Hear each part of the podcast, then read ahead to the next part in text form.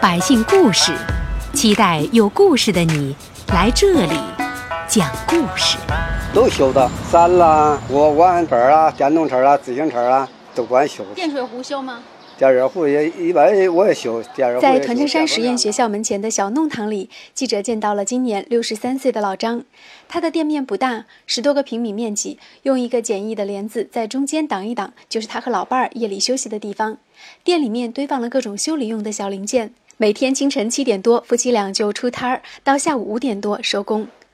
老张是河南商丘人，儿子在黄石已经成家立业，夫妻俩想儿子，二零一四年底就从老家搬到了黄石，只为常常能够见上儿子媳妇和孙子一面。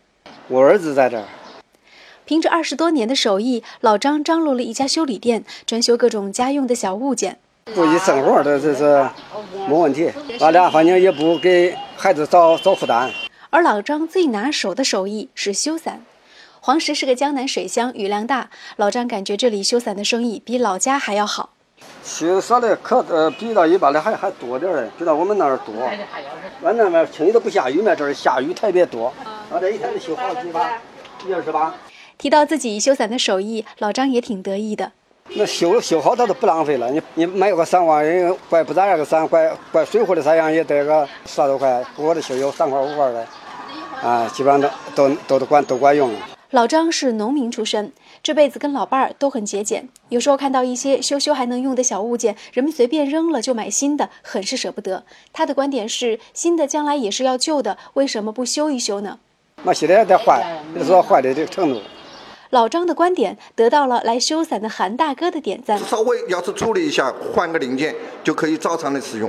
这个还是蛮有价值的，我认为还是可以陪伴在儿子身边。对儿子倒是不思念了，对家乡却牵挂起来。老两口六十多岁了，背井离乡的，有时候老张也挺想家的。